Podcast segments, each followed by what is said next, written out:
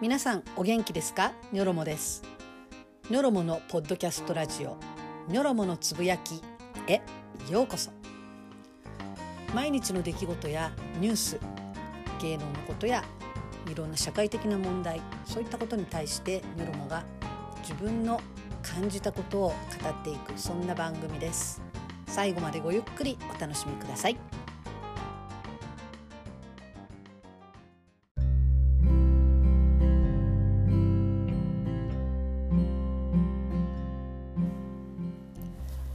えー、あっという間にまた2週間が過ぎてしまいました。もっと早くね、えー、また第18回をお届けしようと思ったんですがまたもたもたしているうちにもう9月が終わってしまいました。皆さんいかがお過ごしでしょうか、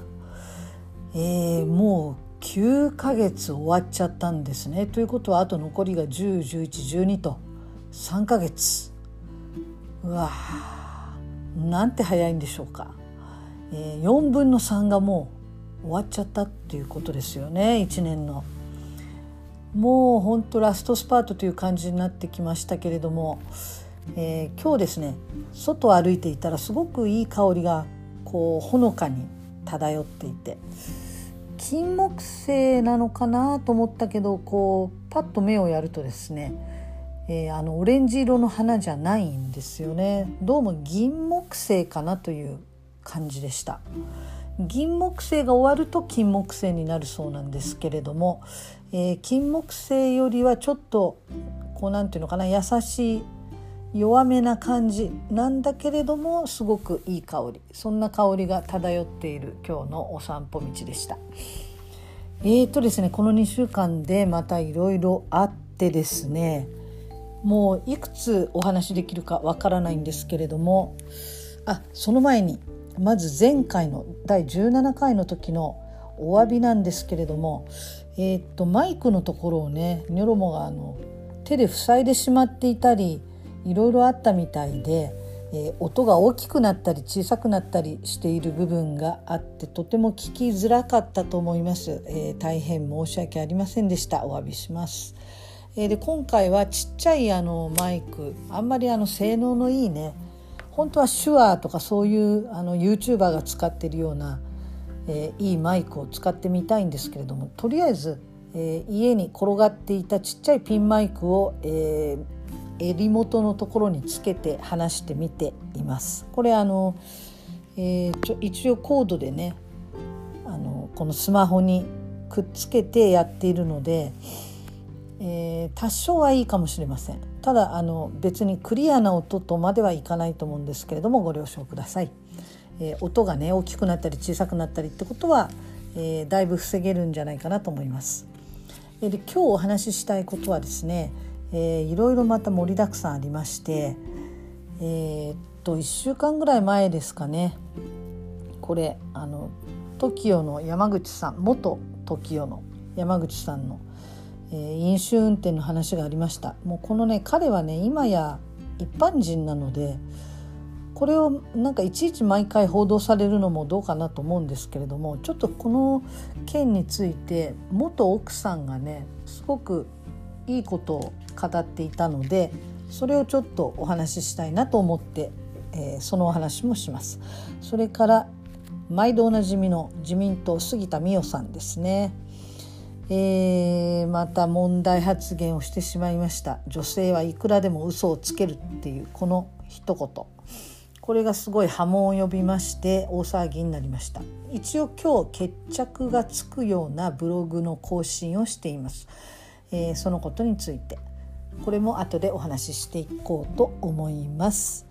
それからですね9月27日未明に今度は竹内優子さんが女優のね竹内優子さんが自死をされたということでまた大きないろいろな問題が起きていますがこれに関して、えー、まあ、陰謀論が出てきたりそれから産後うつじゃないかとか、えー、いろんな話が出てきていますが、まあ、これに絡めて、えー、男性のですね育休の話とか産後うつの話とかもしていきたいと思います。それからホリエモンの尾道餃子屋事件これもねなんか今日ワイドショーでやってたんですけれどもまあバカバカしいっちゃバカバカしいんですが実害が出ているので、えー、やっぱりこれ堀江さんね自分が有名人であるということをもうちょっと自覚していろいろやった方がいいんじゃないかなと思います。えー、そんな話ですね。それからあとは海星高校替え玉事件。これもちょっと前代未聞でびっくりしたんですけれども、えー、と実はですねニョロモの旦那さんっていうのは、えー、海星中学海星高校卒なので、えー、まあ、一応彼の母校ということもありますのでこれもまあ話が、えー、もしする時間が余ったらしたいなと思います。はい、えー、ではねまずね、えー、山口さん。もう今や元 TOKIO ですので本当に普通の人にまあ普通の人になかなかなれないんだと思うんですけれども普通の人の山口達也さんですね48歳なんですねもう。えーと、お酒飲んで運転したわけじゃなくてえー、お酒を飲んで前の日に飲んでいて9時間ぐらい経って運転したらまだだいぶアルコールが出ちゃったっていうそういうことだったみたいですけど、まあ、運が悪いというのかいいというのか、まあ、運が悪かったのかなって思う人が多いかもしれないけど私は逆に彼が本当にあのもっと大変なね事故を起こしたりとかもっと大変な、えー、お酒の深みにはまるようなことが起こる前にちょっとこうちょっとしたコツンってぶつけちゃったぐらいの事故だったはずですよねこれね。えー、それで、まあ、名前が出ちゃってもうこれで本当に懲りてお酒をやめるっていうふうにして、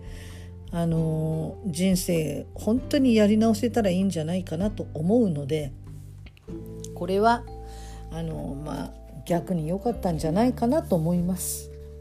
え、元奥さんの言葉ねこれがすごくあの素敵だなと思ったのでご紹介します。え、アルコールだけではなく心身の病気は職業や立場など関係なく世の中にその知識や環境が整わないと治らないと感じていますし人々の批判や憶測よりもご本人やさまざまな立場にいらっしゃるご家族などへも理解が必要だと感じます。これから大人になっていくすべての子どもたちのために次から次へと情報があふれる時代の中で誰かを批判したり自分と他人を比べ常に優劣を図り不安と安心を行き来する生き方ではなく自分と他人を肯定し合える考え方や誰もが互いを励まし合える未来になるようなこととして自分の今までの経験をもとに2人の息子を持つ母親として何かの形で世の中に貢献できればと思います。っていうふうにね、えー、元奥さんが語っているというニュースがありました。すごいあのしっかりされてて素敵なあのお母さんだからきっとお子さんもねあの立派に育てられるんだろうなと思います。だから山口さんはねあのもう本当に懲りていいお父さんにまあ親としては別れてしまったけれども親子としてはずっと親ですんでね立派なお父さんに、えー、なってもらいたいなと思います。えーと、それからですね同じ1週間ぐらい前ぐらい前にあったのが杉田美代さんの件です。えっ、とねこれあのいろんな性被害に遭っている、え、被害者の人たちの相談窓口をその民間とかねそういうところであのやってそれに対する補助金とかをちゃんと出そうじゃないかっていうようなあの自民党内のあの会議の中での発言らしいんですけれども、えー、一説にはですねあのこの杉田水脈さんはその民間にお金を下ろすんじゃなくて警察の中でその警察内部のその性被害の窓口としての、えー、そういう部署をもっときちっとした方がいいということを主張されていたみたいです。でも実際問題ねあの女性の警察官がやっぱり足りてないしやっぱり不用意なことを話したりねそういうことがあったりするし、まあ、専門家ではないので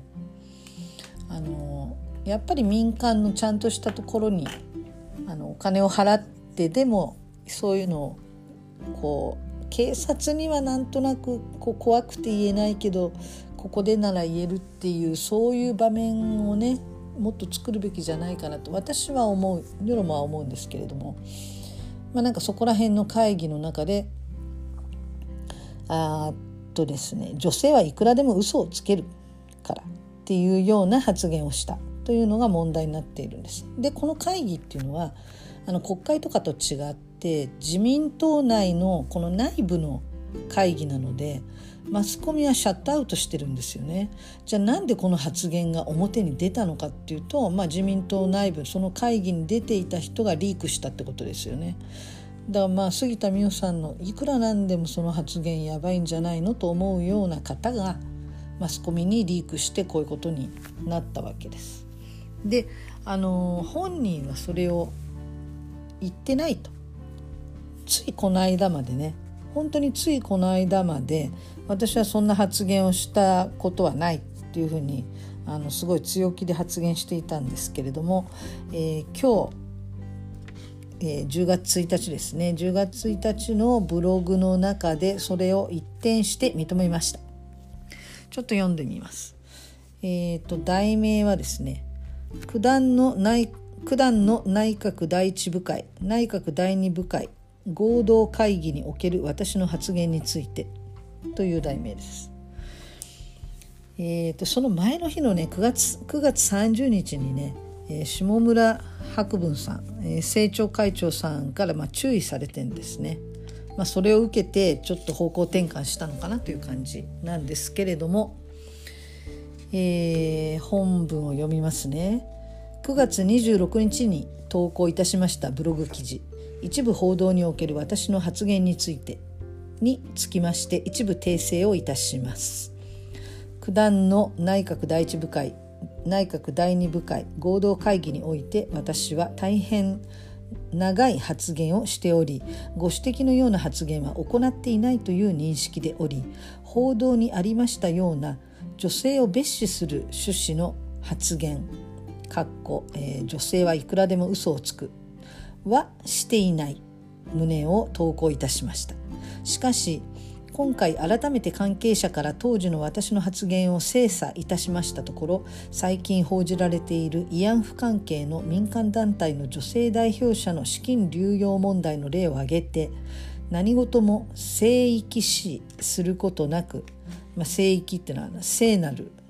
えー、域ですよね。聖域視することなく、えー、議論すべきだと述べる中でご指摘の発言があったことを確認しましたので先のブログの記載を訂正します、えー、事実と違っていたことをお詫びいたします。私の発言の趣旨は民間委託の拡充だけではなく警察組織の女性の活用なども含めて暴力対策を行っていく議論が必要だということであり女性を蔑視する意図は全くございません。ただ民間団体の女性代表者の例を念頭に置いた話の中で嘘をつくのは性別に限らないことなのにご指摘の発言で女性のみが嘘をつくかのような印象を与えご不快な思いをさせてしまった方にはお詫び申し上げます。合わせて自由闊達な議論を旨とする自民党政調会の、同僚議員の皆様にもご心配をおかけし申し訳ございませんでした。もとより女性であろうと男性であろうと暴力や性犯罪は人間の尊厳を、えー、踏みにじる許されない犯罪であり私自身も一人の人間として啓発相談や警察司法の関与などさまざまな方法で撲滅していくべきだと考えております。自由民主党の部会はさまざまな政策課題を扱っており外交上あるいは国民感情的にセンシティブな問題や特定の団体が不利益を被るような問題、えー、国民負担を増すような問題もありそれらについて忌憚のない意見ひるまずに正面からなされる議論を担保するために非公開とされていると伺っております今後も政調会長からのご注意を肝に銘じながら表現や言い回しに気をつけて自由闊達な部会のなんちゃらかんちゃらうんとこうあるわけですね。でまずねこう自民党の人にお詫びをしてるのが主なのかなっていうのがあるのと、えー、それからですねまあ調べてみたら、まあ、確かにしていました、まあ、認めたのはいいんですけれどもなんかこうとぼけた感じですよね。えー、それから女性を蔑視する意図は全くございませんって言ってこの発言っていうのもちょっと理解ができないですね。えー、あとね一番すごいこういう人たちのあの読み誤り方ですごい嫌なのは、えー、ご指摘の発言で女性のみが嘘をつくかのような印象を与えご不快な思いをさせてしまった方にはお詫び申し上げます。これどうですか？これ。なんか嫌じゃないですか？こういう発言というかこういう誤り方って。まあもしあのご不快な思いをさせてしまったとしたらお詫び申し上げますとか、まあ、そういう方はには申し訳ありませんとか。なんかねそういうふうに思う方が悪いみたいなそういう響きがちらっとあるんですよね嫌な感じですね。えー、っとそれからですね、えー、もう話を続ける前にちょっと一旦ここで休憩を挟みます。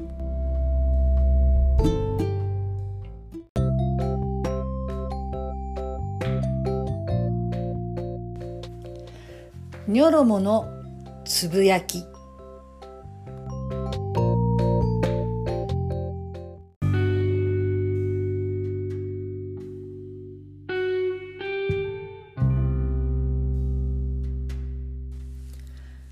えっと前回の時はですね三浦春馬くんの悲しい事故まあ事故と言いたいです、えー、自死がありました。えー、で今度9月27日27日の未明ですね女優の竹内優子さんが40歳で自死をされたと、えー、これも本当にショックだったしびっくりしたし信じられなかったし、えー、まあ、2人亡くなったりあと他に何だっけ、えー、ブラッディ・マンデっていうドラマがあるんですか？それに出演している人が三浦春馬くんの他に2人女優さんとあと、えー、男の俳優さんと亡くなっていて3人も亡くなっているからなんか呪われているとかねもうなんかいろんなこう芸能界の、えー、いろんなこう都市伝説みたいな陰謀論みたいなのが今渦巻いちゃっていてなんか面白おかしく尾ひれがついちゃってねわけわかんないような話が飛び交ってますけれども、まあ、人が亡くなっていることでもあるし面白がって話すことではないとニョロモは思ってるんですね。えー、まああの竹内優子さんの場合はそのドラマとは関係ないですけれども、えー、皆さんねその亡くなった亡くなり方がすごい似てるとかいろんな、まあ、全員遺書がないとかねいろいろ言われているわけなんですけれどもえー、竹内優子さんの場合、えー、再婚してまだ1年7ヶ月とかでしたかね、えー、その再婚を後押ししてくれた、え、前の夫である中村獅童さん、えーと、歌舞伎のね中村獅童さんとの間のお子さんが今も14歳ですかね、えー、そのお子さんがすごい後押しをしてくれて再婚に、まあ、なったと。再婚に至ったと。でその再婚相手の方との間のお子さんがまだ生まれたばかりの赤ちゃんですね。1歳に満たない赤ちゃんだったということで、えー、そんなね子供を残して死ぬなんておかしいとか、まあ、いろいろ言う言う人がいるわけですよいろいろね。あの、まあ、でもね女性の自殺のえー、一番多い時期っていうのは産後1年未満なんですよね。つまりあの産後うつと言われることがすごく多くてまあなんていうのかなよく言うワンオペ育児、えー、それからまあ孤立した育児というか孤独な育児というかあの本当そういうことはありがちなんですよね。たとえ1人目でなくても2人目3人目の育児だとしてもですね、えー、まあ、ホルモンのバランスが崩れるのもあるしあと夜寝れないですよね。あの授乳をしなきゃいけないので、夜寝れないという、まあ、そういうのでこう体も悲鳴を上げてくるし、えー、かといって旦那さんは明日仕事で朝が早いから、まあ、代わりに起きてもらってね手伝ってとも言いづらい、まあ、そういうことがいろいろある中でですね、えー、やっぱりこうノイローゼ的になるその育児ノイローゼとかそれから産後うつと呼ばれるものはすごく多いわけなんですよね。やっぱそこで男の方、えー、男性陣頑張っていただきたいんですけれども日本の場合はですね、えー、男性が育休を取る割合というのが7%確か7%ぐらい、まあ、それぐらいしか取ってる人がいないという現実があります、えー、それなのでやっぱりワンオペになりがちなわけですよね。ただこの竹内さんの場合その直前までというか前の日の夜みんなで一緒にご飯を楽しく食べていたということもあってやっぱりご家族のショックがすごく大きくて、えー、警察の人もなかなかその事情を聞けない状況であると、まあ、それぐらいショックが大きかったわけなんですよね。えー、でいろいろ言う人がいるんですが、えー、子供を残して死ぬわけがないだろうと。ね。で仕事も順調だし不自然だとそういうあのストーリーを作るのは本当やめてもらいたいと思います。でこれに対して高知昇さんってあの昔あのなんだっけ昔々はこの人ホストだったんですけどその後俳優になった俳あの俳優さんいますねその後覚醒剤だったか大麻だったか。何やらかしたんだか。もうちょっと芸能界干されてしまった俳優さんだけども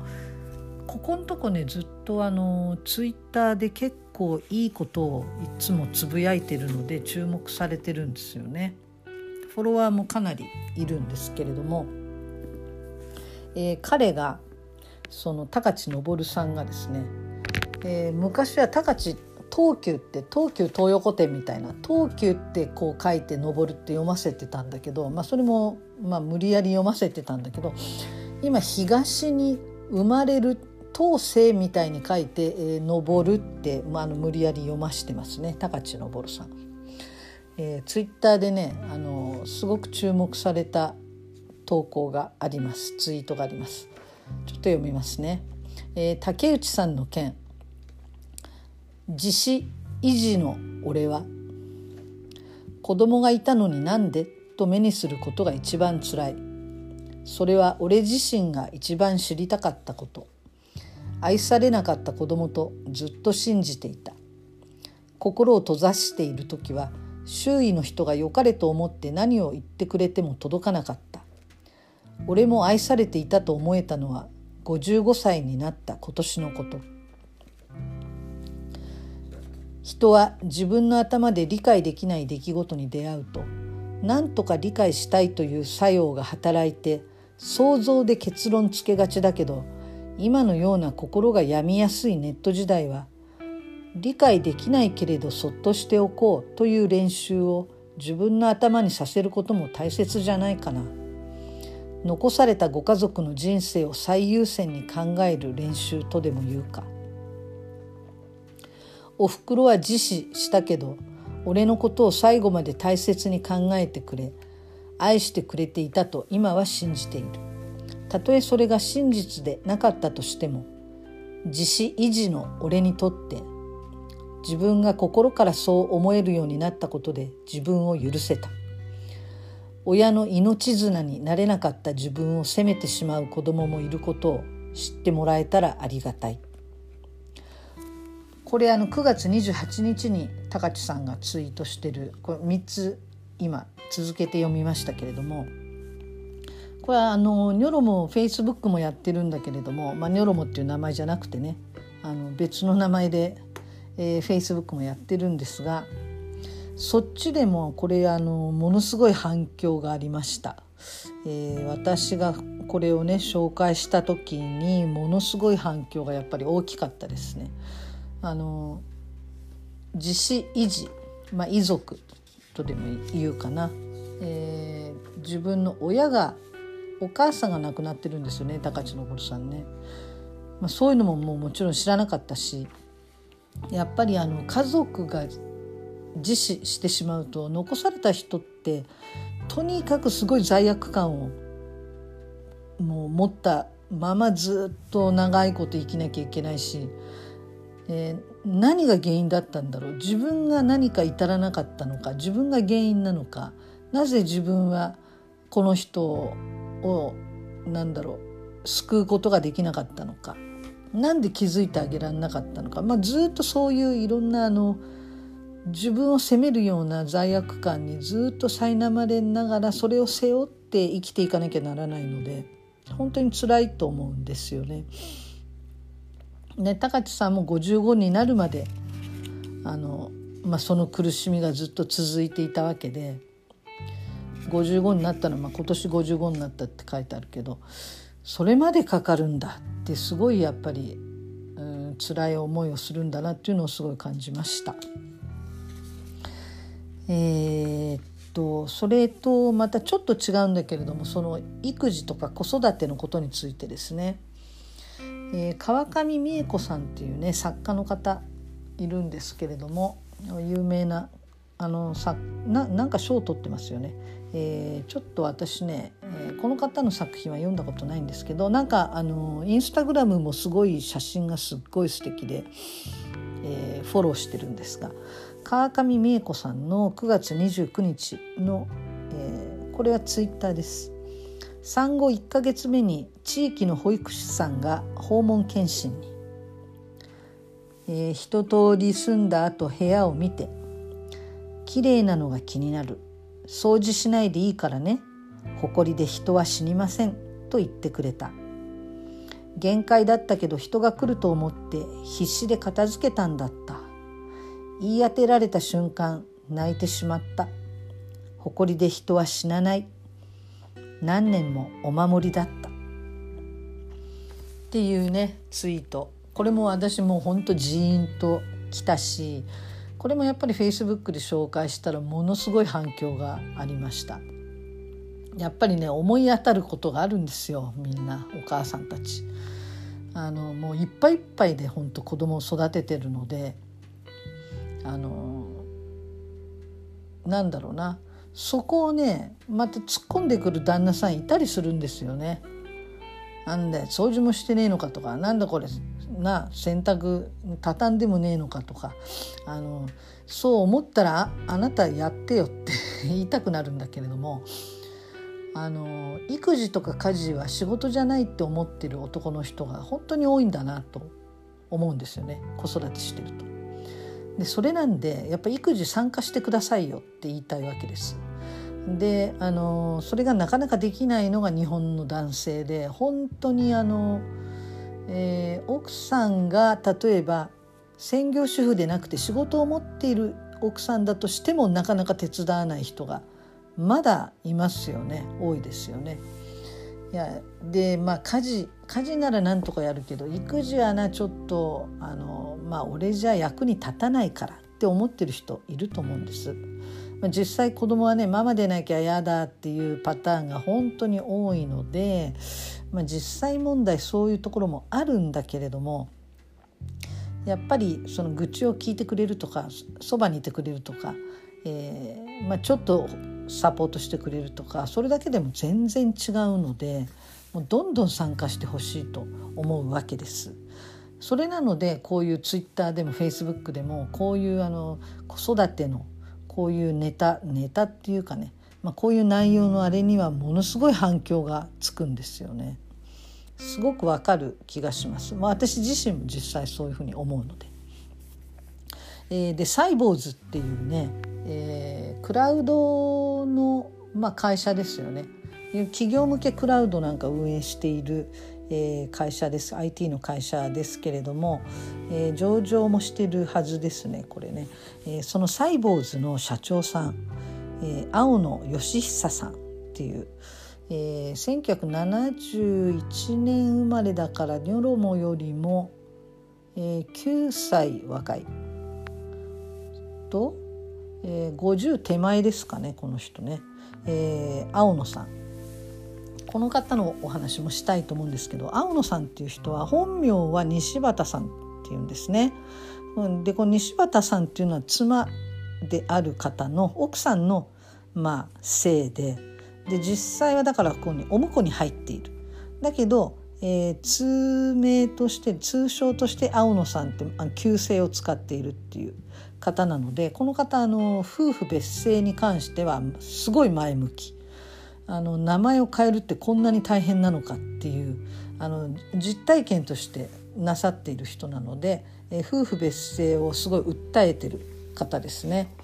えー、面白い方なんだけどもこの人はお子さん3人いて3回育休を取ってます。で、まあ、社長さんですねサイボーズの。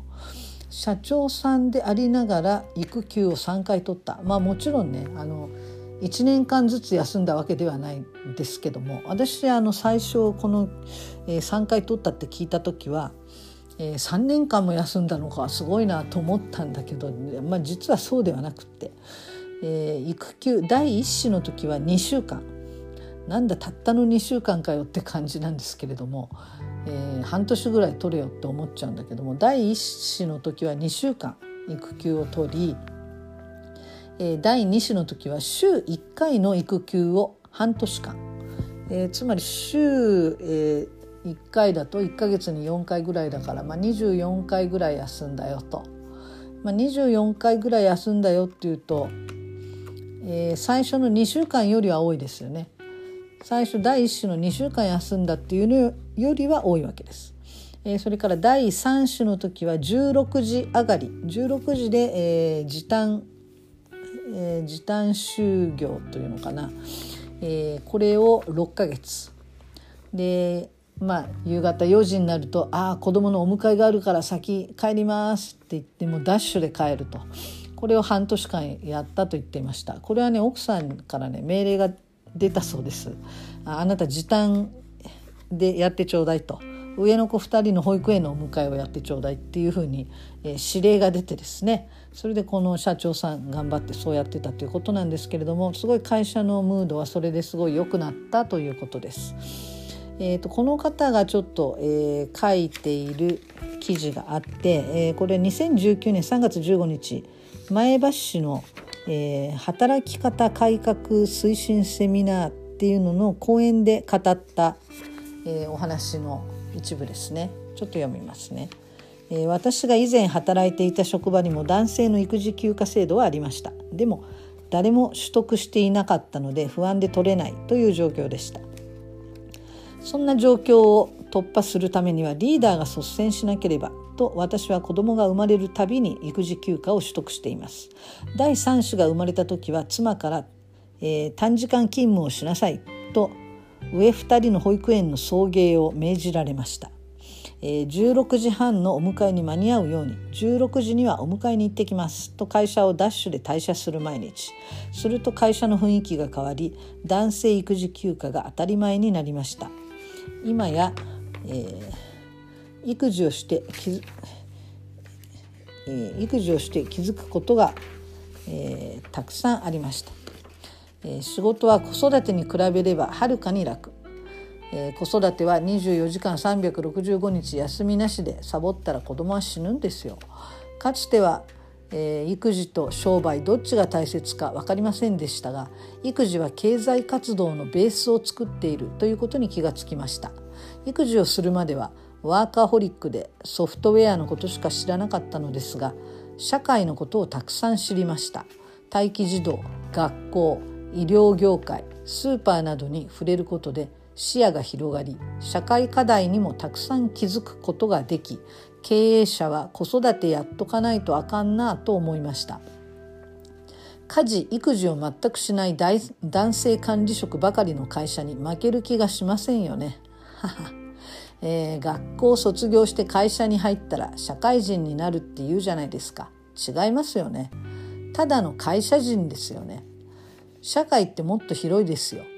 育児をやっていないやつが社会人名乗るなって感じですよねただ問題がありました労働時間が半減したのですこれは困りました仕事が終わらないそこで社長の仕事もチーム戦にしてみんなで仕事をシェアすることにしました。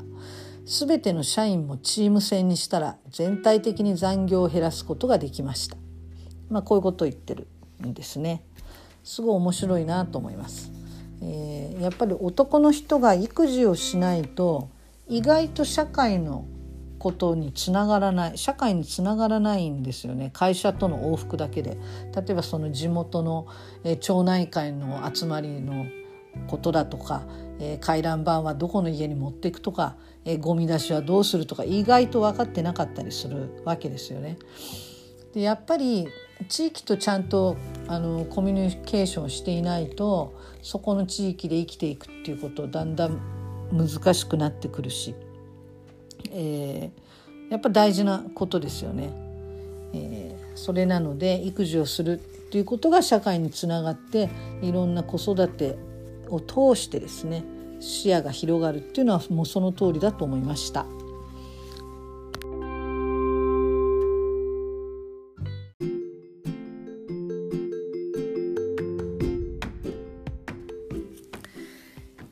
まあ実際問題竹内優子さんが産後うつだったのか何だったのかは分かりませんけれどもあの前にねどこだったかなえー、っとどっかから衆議院だか参議院だかで立候補して、えー、コテンパンに負けて、えー、当選できなかった女の人ちょっと名前がなんとか琴恵さんってえー、っとね本当なんで名前が出てこないんだろう。ついこの間も散々あの大騒ぎになってたんですけどもツイッターで。その人は女性なんだけれども、えー、産後うつなんてものはこの世に存在しないと。あんなものは甘えですって言い切ってた、えー、おめでたい人がいたんですがあります。もうこれはれっきとしてちゃんとそういう病気があるので、えー、自分がそうじゃなかったからといってその状況に感謝することは結構だけど。そうじゃなくて本当に産後うつになった人を批判したり甘えるなとかね。そんなことを言うことは本当に許されないのでぜひやめてください。と言いたいです。えー、と最後にですね最後じゃないや、えー、と10月1日伊勢谷さん、えー、と保釈されました。500万円積んで保釈されたみたいですですけれども、えー、まあ将来は暗いですね。あの相当暗いと思います、えー、謝罪はしたけど入手経路は、えー、まあ、明らかにしてないとか、まあ、いろいろ問題もあるし彼にとって一番あのダメージが大きかったのは DV ですよね。その大麻を吸ってたっていうのはね、まあ、ちょっと不良の芸能人ならよくありそうなことだけど例えばアンジャッシュの渡部さんがもうちょっと変態じみた、えーとまあ、そういう性行為をしてたとかそういうのもすごい痛手でもうこれ多分無理だと思うしそしてこの伊勢谷さんの場合はエアガンでそのその時付き合ってた人エアガンでを乱射したとかねそういう DV でもう殴ったり蹴ったりしてたとかもうそっちの方がもうイメージ的にもう無理だと思うので芸能界はちょっと彼は今後は相当厳しいかなっていうのが大方の見方のようです。えー、あと堀エモ門ね今朝やってた堀エモ門がマスク拒否っていう、えー、まあホリエモン自体はマスクをその時してたらしいけども一緒にいたお友達がしてなくって尾道の美味しそうな餃子屋さんに入りたかったんだけど入れなかった。それでなんかもう怒っていろいろツイッターでツイートしちゃったらあフェイスブックだなあれは。フェイスブックでお店が特定できるような尾道の、えー、数字で始まるえー、餃子屋さんって言ったらもうそこ1軒しかないんですよ。だからもうその名前を晒したのと同じでね。そういう大人げないことをやっちゃったんですね堀江さんは。そのおかげで、えー、1日に40件ぐらい、えー、いたずら電話がかかってきて本当に困っていてもう専門家にも相談をしているって店主の人が言っていました。まあ、これが一つそれとと堀江門が言っているその店の対応と店の店主が言っていた内容がだいぶ違うんですねニュアンスが。あの堀エモ門が言うにはなんかこう随分堀エモ門たちがすごい丁寧に「あのこれダメなんですか?」って言ったらあの、まあ、そこでちょっともみ合いになってそれで店主が出てきたら「おなんだ堀江か」と「面倒くさいやつは帰れ」とそういうふうに言われたっていうふうに言ってるんだけどそんな乱暴なことは言っていなくってその店主さんに言わせると「あれ堀エモ門さん?」って言ってるわけですよ。おなんだ堀江かと随分違いますよねニュアンスが。まあ、そういう一つ一つとってもあのホリエモンがあのまあ、店の中に入る時にマスクをしていないお友達この人は入れませんっていうふうにまあ言われたので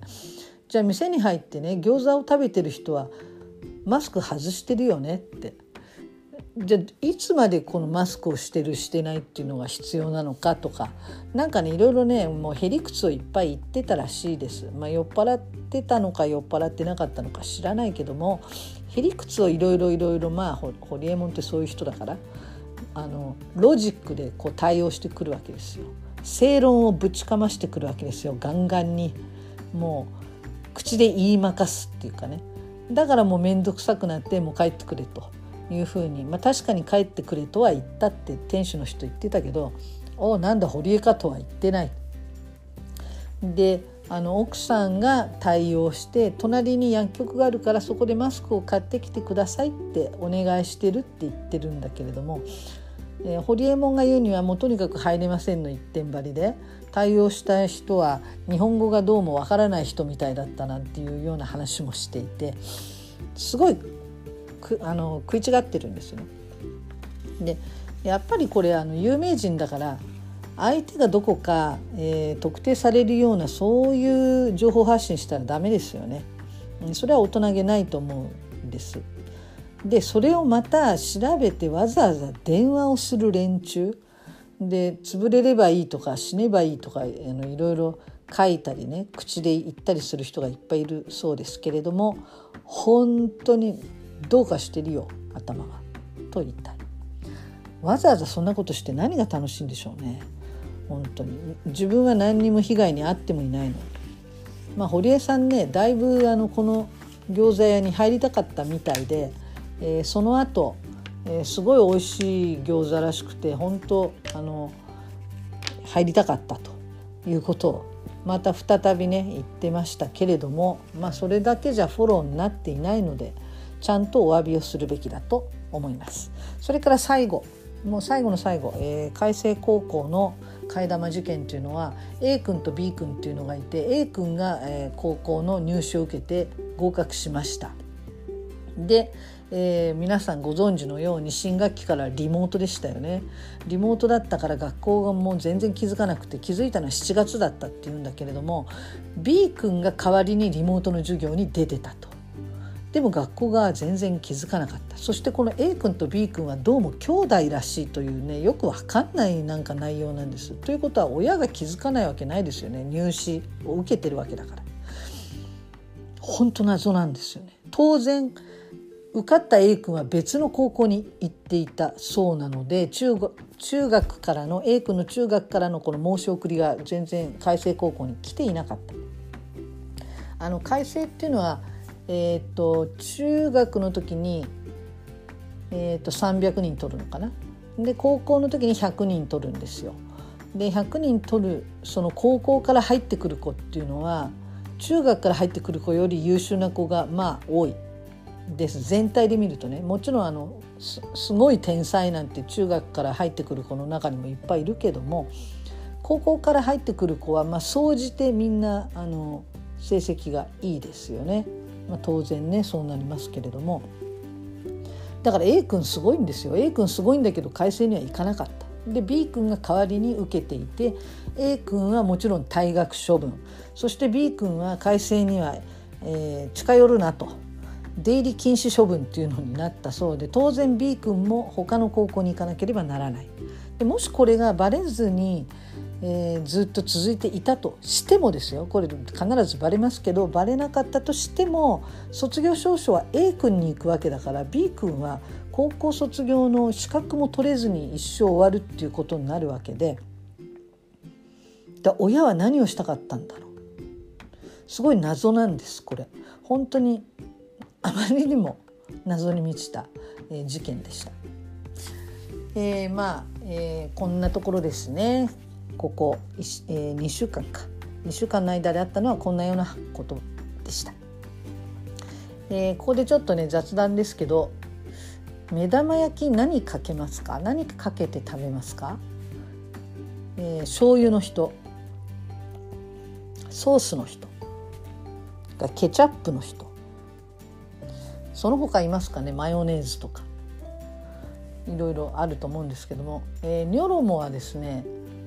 子供の時は親と一緒にこうご飯食べてて醤油が当たりあ塩コショウっていう人もいるでしょうね、えー、醤油でした。子供の時は。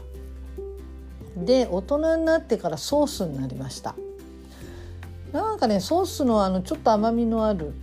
感じのそれでいて辛い感じのスパイシーな感じの、まあ、ソースの方が好きですね今は。皆さんは何が好きですか？えー、まあ、これ何が好きだからって占いができるわけでも何でもないんですが、えー、ちょっとねそんなこと聞いてみたいなと思ったので聞いてみました。えー、ではまた、え今日はこれで終わりになります、え最後までありがとうございました。またお会いしましょうね。さようなら。